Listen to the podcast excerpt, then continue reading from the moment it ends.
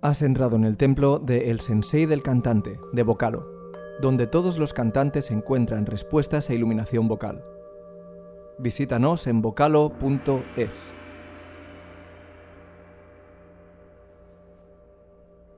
Estás escuchando el episodio número 123. Soy Carlos. Hola, muy buenas. Estamos aquí con, con Juanjo Tomás, productor, músico y compositor. Y le hemos traído al podcast El Sensei del Cantante para que nos cuente un poco sobre todo qué hace la figura de un productor y cómo nos puede ayudar o cómo podemos trabajar con él como cantantes. Eh, muy buenas tardes, Juanjo. Buenas tardes. Muy buenas. ¿Qué tal? Eh, lo primero que te quiero preguntar es eh, quién es Juanjo y, y qué hace. Preséntate un poquito, por favor. Bueno, pues nada, yo soy Juanjo y nada, me dedico al mundo de la música, básicamente, a tocar en directo, a grabar, a producir, a hacer música para publicidad, cuñas de radio, un poco de todo. Locuciones, hoy tengo una locución, por cierto. y, y nada, un poco de todo. Madre mía, yo, yo diría que mucho de todo. Sí, bueno, que, es que hay que hacer mucho de todo, como te decía antes. hay que hacer un poco de todo para poder sumar y llegar a fin de mes si se puede. Claro, entiendo. ¿Cuánto tiempo llevas dedicándote a la música? Pues mira, exclusivamente, o, sea, llevo toda la vida. To- tocando empecé a los siete años. Wow. Es decir, empecé muy pequeñito. Y, y exclusivamente llevo cinco. Ujú. O sea, pero he estado tocando toda la vida, básicamente. Madre mía. Sí, Y- pero hasta, y- dar el- hasta poder dar el salto a dedicarse exclusivamente a eso, pues Claro, lleva su tiempo, claro que sí. sí, sí. Ok. Eh, yo lo sé por el amigo en común que tenemos, que es Xavi, eh, que estás en Mallorca. Eh, ¿en, qué, ¿En qué lugar de Mallorca estás? Mira, estoy en Viniamar, que es un, un pueblo muy pequeño, somos 300 y pico personas. O sea, estos son, cua- estos son cuatro calles. bueno, pero tenéis que tener una tranquilidad ahí de la leche. Sí, sí, sí, sí. Nos está muy bien, en verdad. Es un lujo poder vivir. Bueno, para mí. Claro, Yo soy, yo soy de Inca, de un pueblo un poco más grande y, y el cambio fue hace 11 años y no vuelvo al otro sitio, tío, me quedo aquí. pues eso me, me llama la atención. ¿Cómo alguien de un pueblo tan pequeño le da por ser productor? Pues mira, ya te digo, porque empecé a tocar con música rock o que digamos, o pop, o como quieras llamarlo, con bandas, cuando, cuando empecé en el instituto a los 14 años. Entonces, claro, a partir de ahí, pues te metes, te metes, te metes y sigues y sigues y sigues. Y básicamente ya te digo, eh, hasta días no te das cuenta, en verdad, ¿sabes? Vas adquiriendo el rol sin darte, o en mi caso ha sido así. O sea, ¿fue muy natural lo de pasarte a productor que querías grabarte tus canciones? ¿O cómo sí, fue? sí, claro, porque empiezas tocando con bandas y después empiezas, ostras, tengo una cancioncilla hecha, a ver. Y ya, yo por ejemplo, ahora hace tiempo, pero en el año a lo mejor, mm, en el 98 no todavía, pero en, en principios de los 2000 ya empezaban a haber tarjetitas que te podías comprar para trabajar con el ordenador en casa, Sí. un, un home studio más o menos. ¿Sabes? Que empecé a hacer mis tonterías, mis pruebas, mi, un poco de todo. Básicamente, probar. eh, Ensayo-error, ¿no? Se dice. pues eso, había muchos errores. Pero bueno, Entiendo, entiendo. Lo conozco, lo conozco. Pero eso es bueno, yo creo. Yo creo que al final es eso lo que te va llevando por el camino Sí. bueno. sí, sí, bueno, o, o por lo menos a encontrar tu identidad, que en mi Sí. caso, pues, pues me ayudó mucho para encontrar mi, mi- mi propia manera de trabajar y, no sé. Claro, sí, sí, sí. Y también eres cantante, ¿verdad? Bueno, lo intento, sí. Me, dedico a ello, pero igual me tendría que venir contigo a que me dieras soluciones.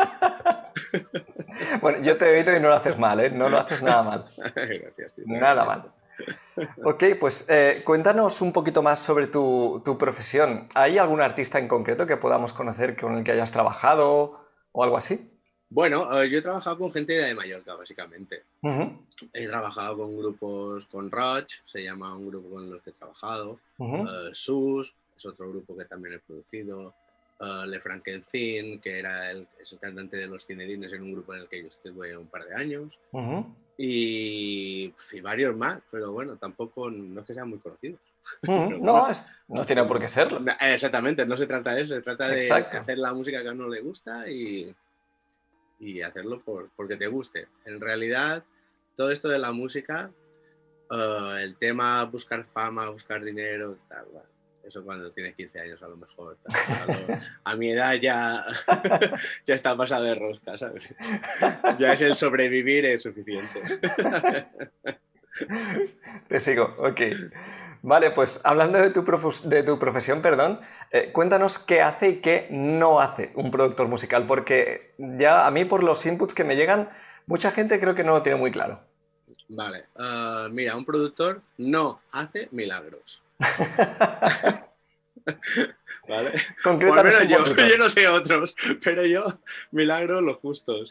Es decir, eh, un productor, eh, pues mira, desde arreglo, yo por ejemplo, en mi caso, yo te hablo de lo que yo conozco, lo que yo eh, trabajo con las canciones desde, desde la base, desde la raíz, es decir, una canción que me la presentas con una guitarra acústica y una voz, y bueno, pues a partir de la estructura, que es súper importante, mucha gente no lo tiene en cuenta, es muy importante la estructura de una canción, um, el estilo de que después quiera desarrollar en ese tema. Uh, yo voy guiando, por ejemplo, yo qué sé, pues me gustaría más tipo soul, y ya sé que los arreglos pues tienen que ir por ahí, ah, me gusta más unos arreglos de electrónica, tal, para mezclar el pop con la electrónica. Um, lo quiero super folk, vale, pues hay que conocer los estilos más o menos para poder para poder encaminar la producción a donde el cliente quiera, que al final también tenemos que quitarnos el ego de encima de los productores, que hay muchos que tienen mucho ego.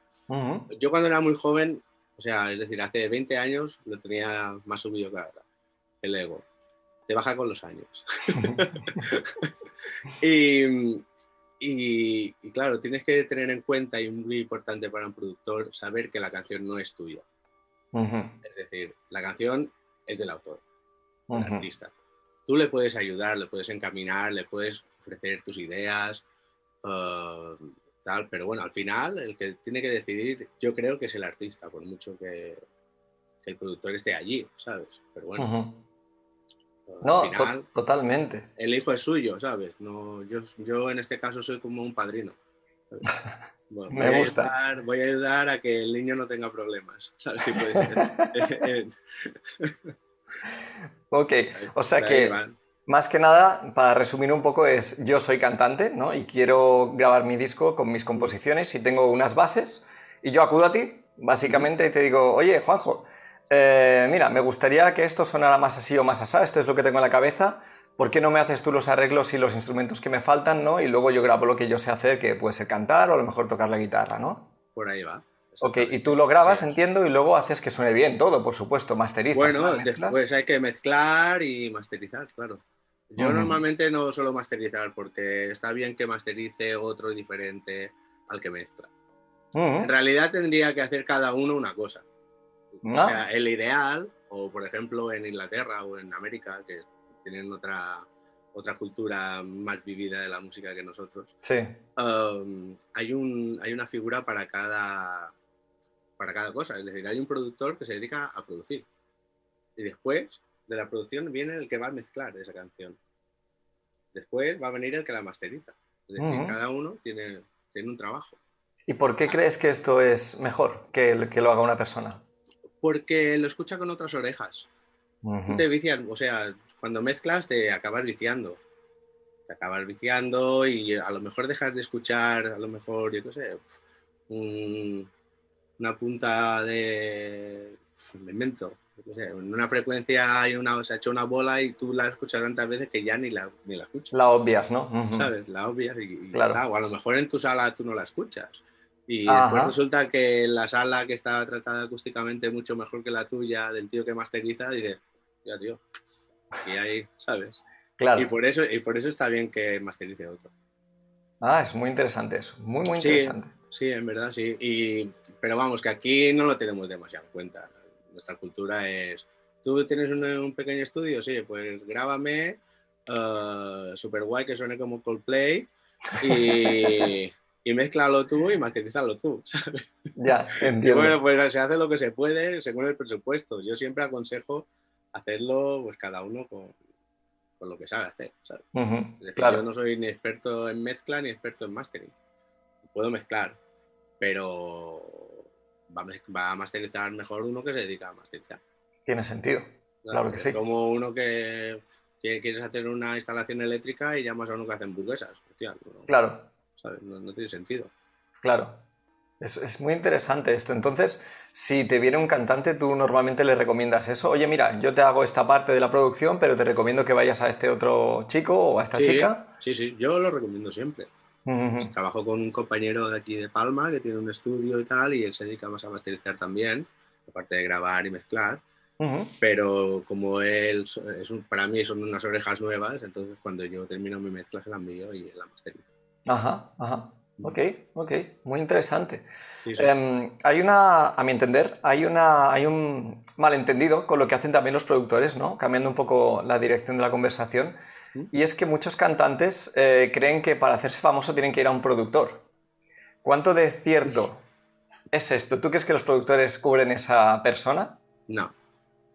No, es decir, uh, un productor te va a ayudar o te va a intentar no arreglar, es que no es la palabra correcta, porque no, no es arreglar, yo no voy a arreglar nada. Yo puedo dar mi opinión y realizar mi trabajo sobre lo que según mi criterio puedas, pueda pasar en esa canción. Ahora bien, ah, ¿necesitas un productor? No, no necesitas un productor. Si a ti te gusta el trabajo que hace ese productor, perfecto. por, por, ejemplo, te pongo un ejemplo muy exagerado, pero Paul McCartney no creo que necesite al productor de Radiohead para hacer un disco, ¿sabes? Pero en cambio lo, contrató para hacer uno. no sé cuántos han hecho, pero bueno. Eh, sí, sí, te, sigo, te sigo. No, no, no, es que sea una figura que sea necesaria ni que te la puedes saltar. Es decir, cada uno tiene sus gustos y, y, tal, y a lo mejor un tío hará un tema en su casa con una acústica y dos palmas y a lo mejor esa canción es un temazo y no necesita nada más, ¿sabes? Mm, no sé. Um, y para ser famoso, no, no necesita un productor. Lo que sí que necesitas es un buen padrino, eso sí, ¿ves? Claro. sí, es que me da la sensación, por lo que nos preguntan muchas veces, que mucha gente cree que un productor es el que va a hacer que luego esa canción vaya al, top 40, por ejemplo. ¿Me ya, ya, no. Es que no tiene nada que ver. Es decir, que tú vayas a los top 40 no depende ni de tu canción, ni de cómo cantes, ni de tu producción. Es decir, que vayas a los 40 principales o a la cadena que digo esa porque es la estándar aquí en España. Um, se trata de dinero y publicidad, eh, que no hay más. eso así. Ok. sí, sí, yo, lo veo como tú, lo veo como tú. Okay. Sí, que puedes pegar un pelotazo en internet porque se ha hecho viral algo, sí, sí, es que te puede pasar. Claro, es un poco la lotería eso ya, ¿no? Exactamente, pero eso es jugar más a lotería, no es algo que a lo mejor tú puedas calcular. Claro, claro, claro. Ok. Y, tú, bueno, tienes que tener una experiencia increíble de haber trabajado con cantantes, entiendo yo. Bueno, sí. Has trabajado con muchos. Sí, ¿Podrías comentarnos cuáles son los cuatro errores típicos que comete un cantante al entrar a trabajar contigo? Cuatro errores a ver. Es que en verdad a veces no, son errores, son, son falta de costumbre, por ejemplo. No es lo mismo cantar en un directo que cantar en un estudio. Mm, o cantar sin micro, cantar con micro, o cantar con auricular. Hay gente que no está acostumbrada a escucharse en auriculares cuando canta. Entonces ahí puede venir que tú impostes la voz, no sé si esa palabra es correcta, corrígeme, impostar la voz. es correcto. o sea, no sé qué decía.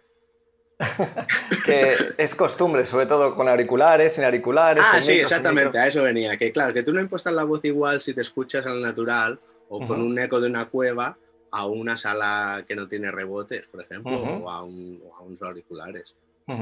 Pero bueno, eh, yo creo que más que errores, a lo mejor pueden ser más falta de, de práctica o de experiencia. Ok. Eso sería uno. O sea, no se me ocurren tantos como cuatro. ¿eh?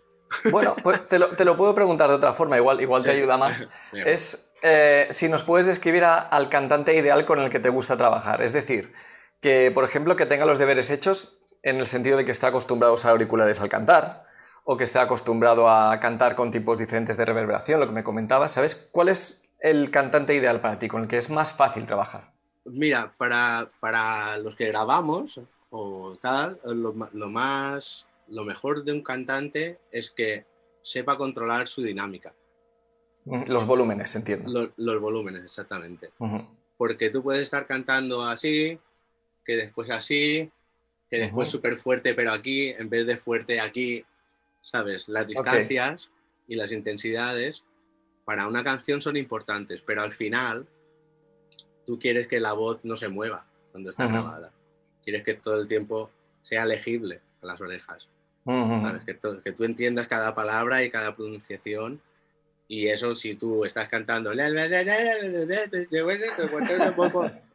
te pierdes la mitad por el camino, ¿sabes? Claro. Entonces es cuando en la mezcla ya tienes que hacer algunos ajustes y tal, pero bueno, mejor si tú puedes hacer una toma bien limpia.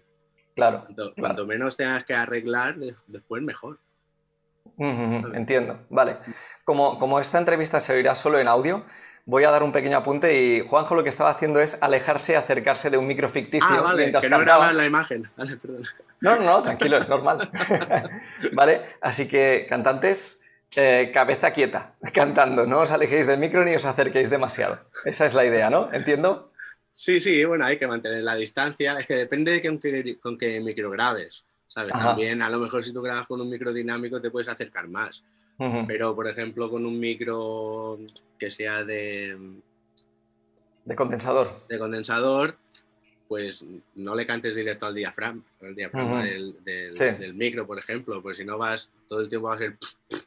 Aunque tengas un, un antipop, um, a ver, uh, hay cosas que. El efecto de proximidad también es malísimo, por ejemplo, para, para una grabación. El, estar pegado al micro no hace más que realzar tus graves, tus uh más, más que, que, que, no las necesitas en, el, en una grabación. Porque en ese espectro de frecuencias encuentran otros instrumentos, no, la voz. Claro, claro. Y entonces, eh, los cantantes que saben lo que hacen, ¿ves que estas cosas no las suelen cometer o aún así tienes que pedirles, no, oye, un poquito más lejos o más cerca? A ver, es que depende. Yo me he encontrado de todo. Los hay que los, tienes que poner y le dices, de aquí no te muevas, y los hay que no se mueven, y los hay que, aunque le digas que se muevan, eh, se mueven. Después está también, lo que pasa que también es un, un, error a lo mejor en el estudio, es, bueno, es que tampoco es un error, porque hay gente que canta así.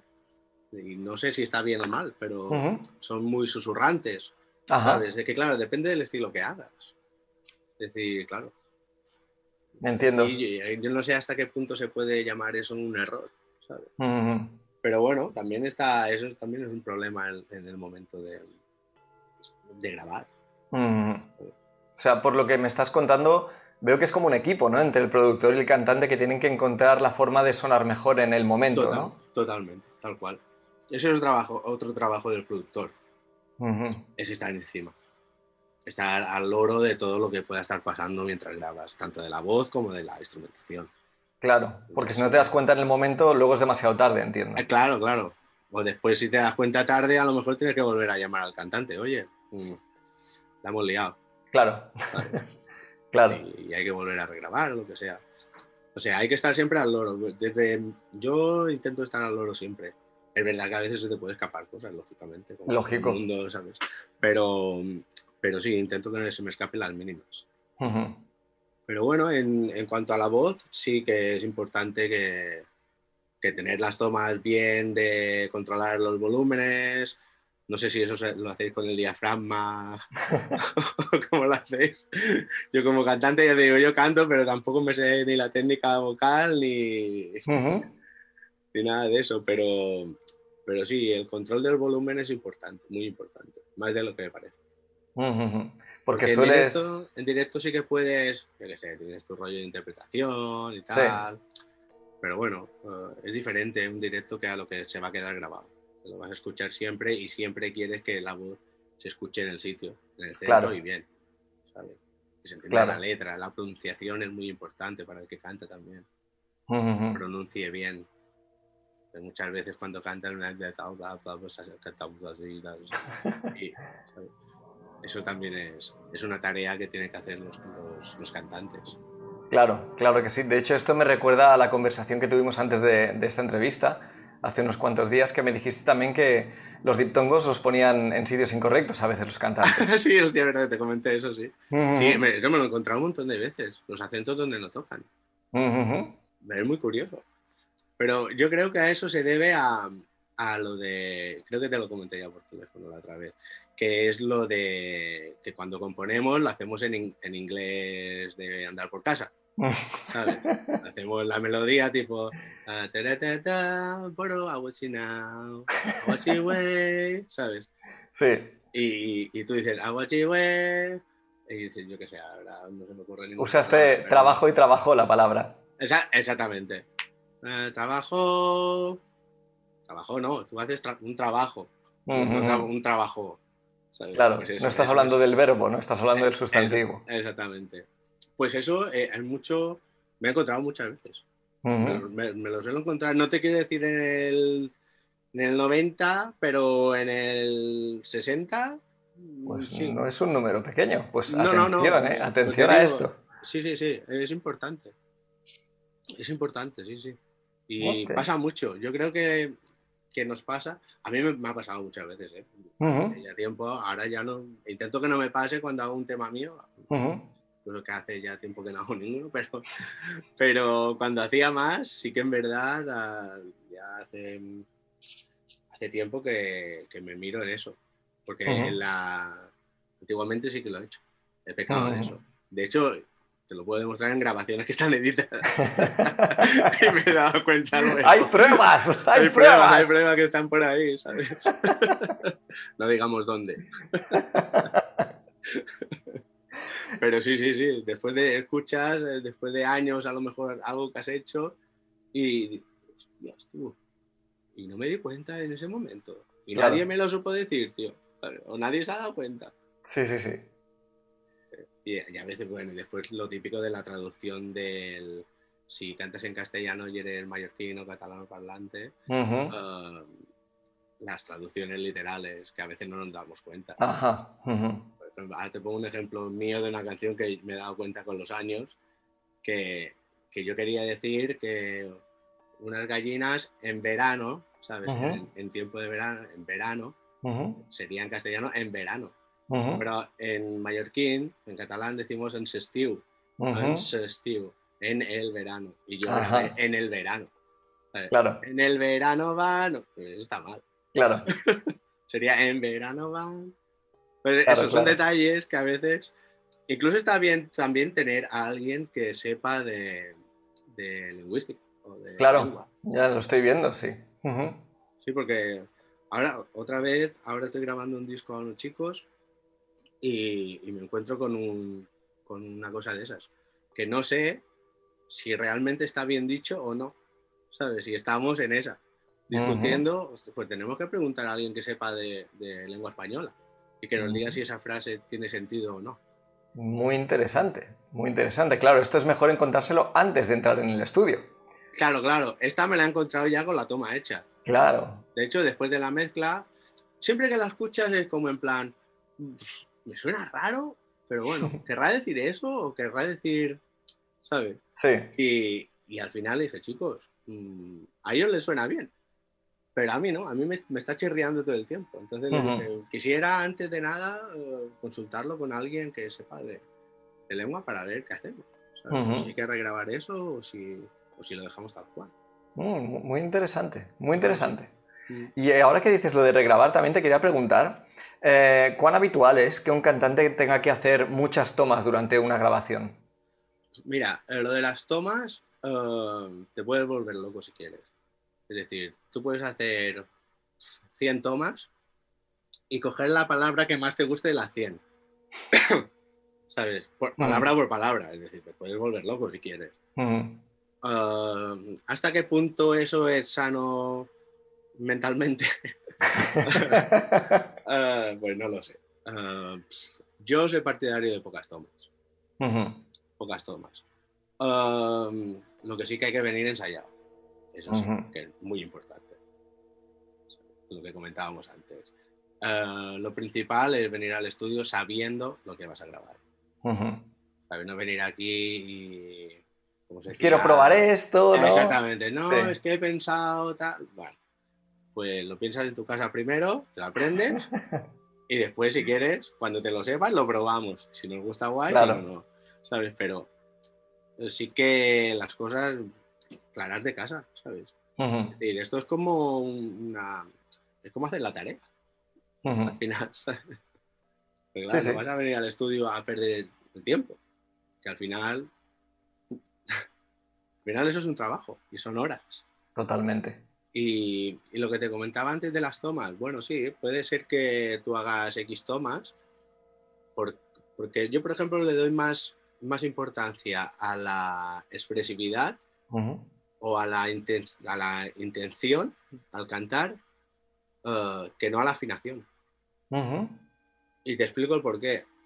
Es porque básicamente eh, la afinación hoy en día se puede corregir. Y el 99,9% de los, de los discos están corregidos. y no pasa nada. Es decir, es que es una tecnología buenísima. ¿Para qué vamos a estar tres horas para grabar una frase si lo puedes hacer en cinco minutos y lo arreglamos sin que se note? Claro.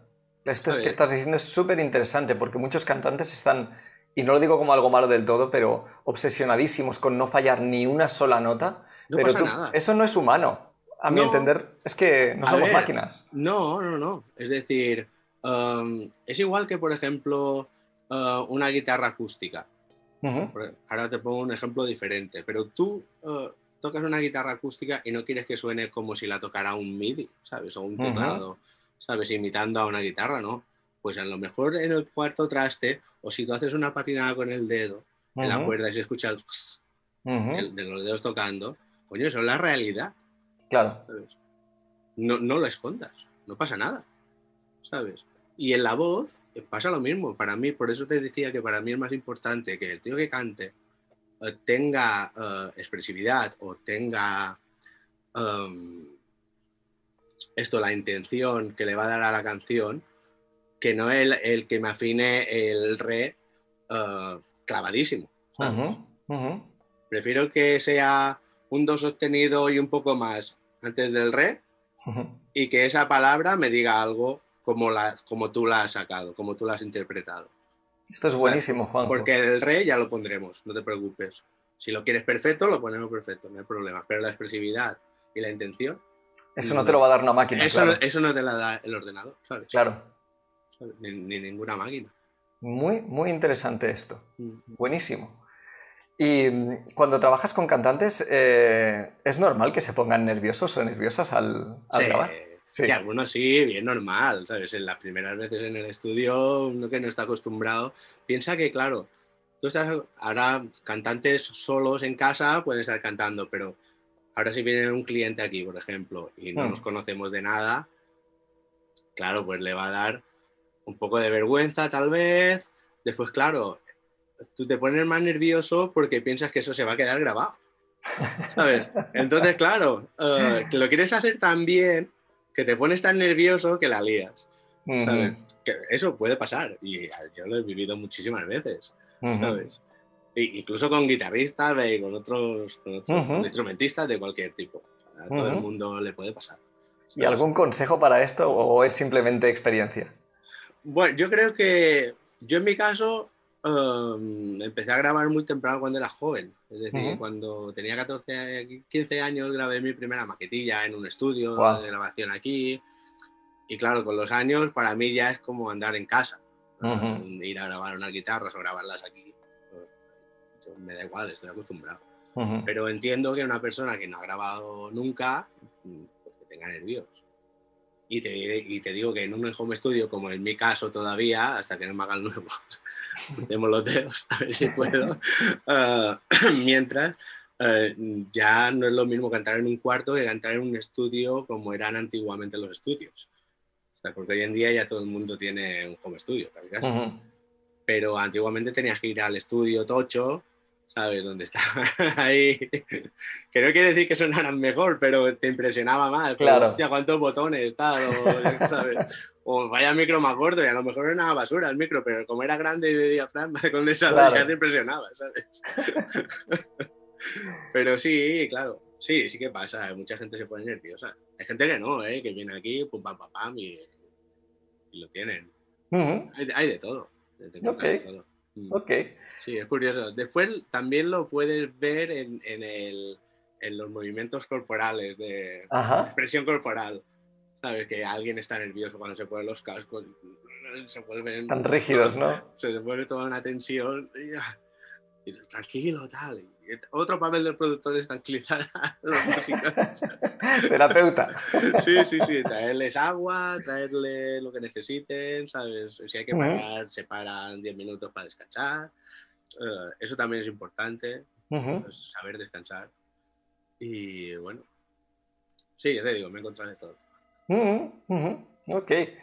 ¿Y mm, cuándo crees que es el momento ideal para un cantante decir, oye, ya está, voy a llamar a Juanjo, voy a grabar mi disco, quiero hacer algo ya un poco más serio que no cantar en casa o cantar en los conciertos de mi barrio? ¿En, qué punto necesitan estar para ir a verte? Uh, en el momento en el que ellos decidan uh, tener su producto en casa para poder presentarlo al mundo, o eso sí que básicamente es eso. depende de la ilusión que tú tengas en hacer cosas. Yo grabo porque me gusta. Es decir, yo cuando empecé a tocar, que tenía siete años, que tocaba folclore mallorquín, tocaba porque me gustaba. Eso es lo más importante que te guste y que tú tengas ganas de hacer algo. Si no las tienes, uh, venir a cantar para hacerte famoso, bueno, no sé que tengas un buen enchufe, uh, pero no, no, creo que sea la finalidad. Bueno, cada uno tiene su finalidad en, la vida y lo que quiere hacer, y, no lo critico. Pero lo más importante yo creo es que uno lo haga porque quiere y porque le gusta. Y que creo que es cuando los mejores resultados se sacan. Estoy de acuerdo. ¿Sabes? Sí. Y, creo que es así, sinceramente. el mensaje que estás dando es muy bueno porque mucha gente eh, siente, ¿no? Como que, ostras, grabar en un estudio, madre mía, yo no estoy preparado o preparada para eso, ¿no? Pero por lo que estás contando es, bueno, yo tengo estas canciones, me gusta, quiero tenerlas en grabación en un disco para mí y ya está. Claro. no, no hay por qué esperar a, a ser, vamos. lanzar un número uno, pues no. Es que igual tú lo haces así y después resulta que eso será un número uno.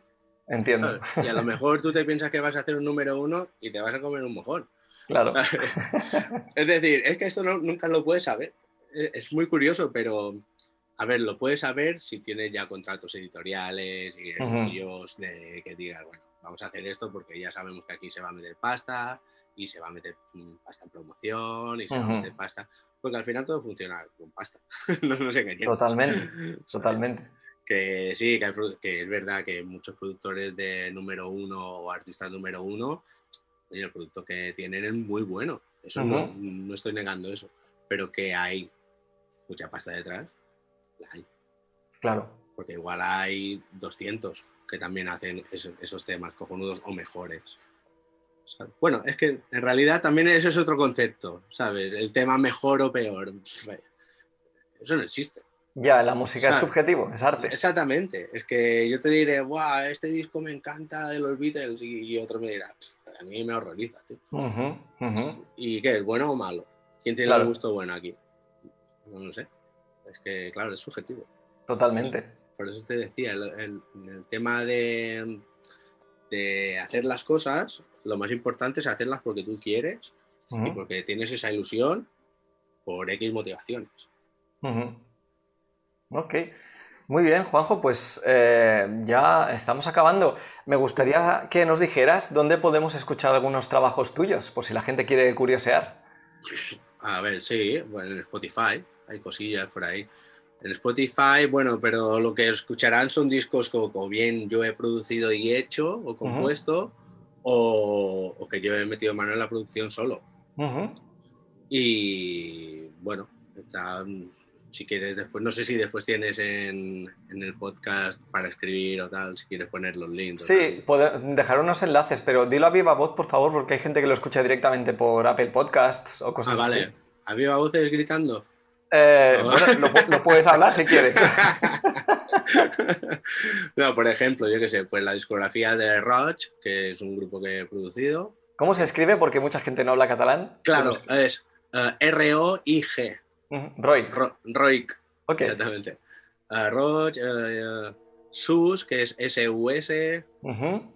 Le Frankenstein. Sofá, el Sofá, por ejemplo, es un proyecto que hice yo con mi mujer de canciones que teníamos aquí mías y tal, y las canta ella. Después, Los dos tan felices también están en Spotify, que es otro disco que hice cuando tenía 20 años. Um, o sea, hace 20 ya. Joder, cómo pasa el tiempo. Ya te digo. Y es que no sé qué decirte más ahora de memoria, pero después si se me ocurre te paso más links. Sí, sí. Todo lo que me pases lo pondré y así la gente si lo quiere sí, pues después eso, sintonías publicitarias o sintonías de televisión, alguna sale mía. por ejemplo, la sintonía de un programa que se llama eh, Viajeras con B, que era de Video Travel Brand para la estaba en la sexta y ahora creo que está en Movistar o algo así. La sintonía es, hecha mía, es compuesta, producida y tocada a los instrumentos míos y mi mujer canta. ella canta mejor que yo, ¿vale? Imagínate. ok. Bueno, Muy bien. Pues todo eso está por ahí, por el internet. Genial, pues luego ya cuando me pases los links los pondré en el post del podcast para quien lo quiera oír. Y lo último que te quiero preguntar es eh, cómo se puede contactar contigo para trabajar contigo, si alguien está interesado. Eh, teléfono, webs, correos electrónicos. Sí, como quiera. Eh, yo tengo la web que es www uh, Ecstasy, pero Ecstasy es con, con egg de huevo en inglés. E-G-G, Ecstasy. Ecstasy. Acabado en Y, ¿no? Exactamente, acabado en Y. Y después el correo electrónico que es uh, hola arroba. Ok, genial. Ahí, te escriben y, y, ya está. ok. Y después, yo qué sé, si cuchichean por Instagram, estoy como Jean Paul Ramón. Y ahí cuelgo mis cosas de actuaciones y lo que voy a hacer en directo, y a veces cuelgo cosas del estudio. Perfecto, pues también pondremos tu Instagram ahí. Perfecto. Mm. Muy bien, Juanjo. Pues muchísimas gracias por tu tiempo. Yo creo que has aportado unos consejos y una visión bastante única para lo que es nuestra comunidad. Y es muy, muy interesante. Espero que la gente lo tenga en cuenta. Yo espero haber que has dicho. ayudado, bueno, no ayudado, no, pero bueno, dar un punto de vista eh, en cuanto a la profesión y, bueno, que a la gente pues, le pueda interesar y aunque se quiera aplicar el cuento de tomarse las cosas eh, en serio y que le apetezca hacer eso, pues para adelante. adelante, no tiene nada que perder, ¿qué vas a perder? ¿Sabes? Claro. Tiempo y algo de dinero, bueno, es tu inversión. Pues, al final. Totalmente, totalmente. Muy bien, Juanjo, pues muchísimas gracias de nuevo y, ya iremos hablando. Venga, muchas gracias. Un abrazo. Un abrazo, chao. luego. Suscríbete a este podcast en Apple Podcasts, Spotify o Google Podcasts. Si nos escuchas desde Apple Podcasts, déjanos tu opinión. Y recuerda que nos puedes visitar en vocalo.es.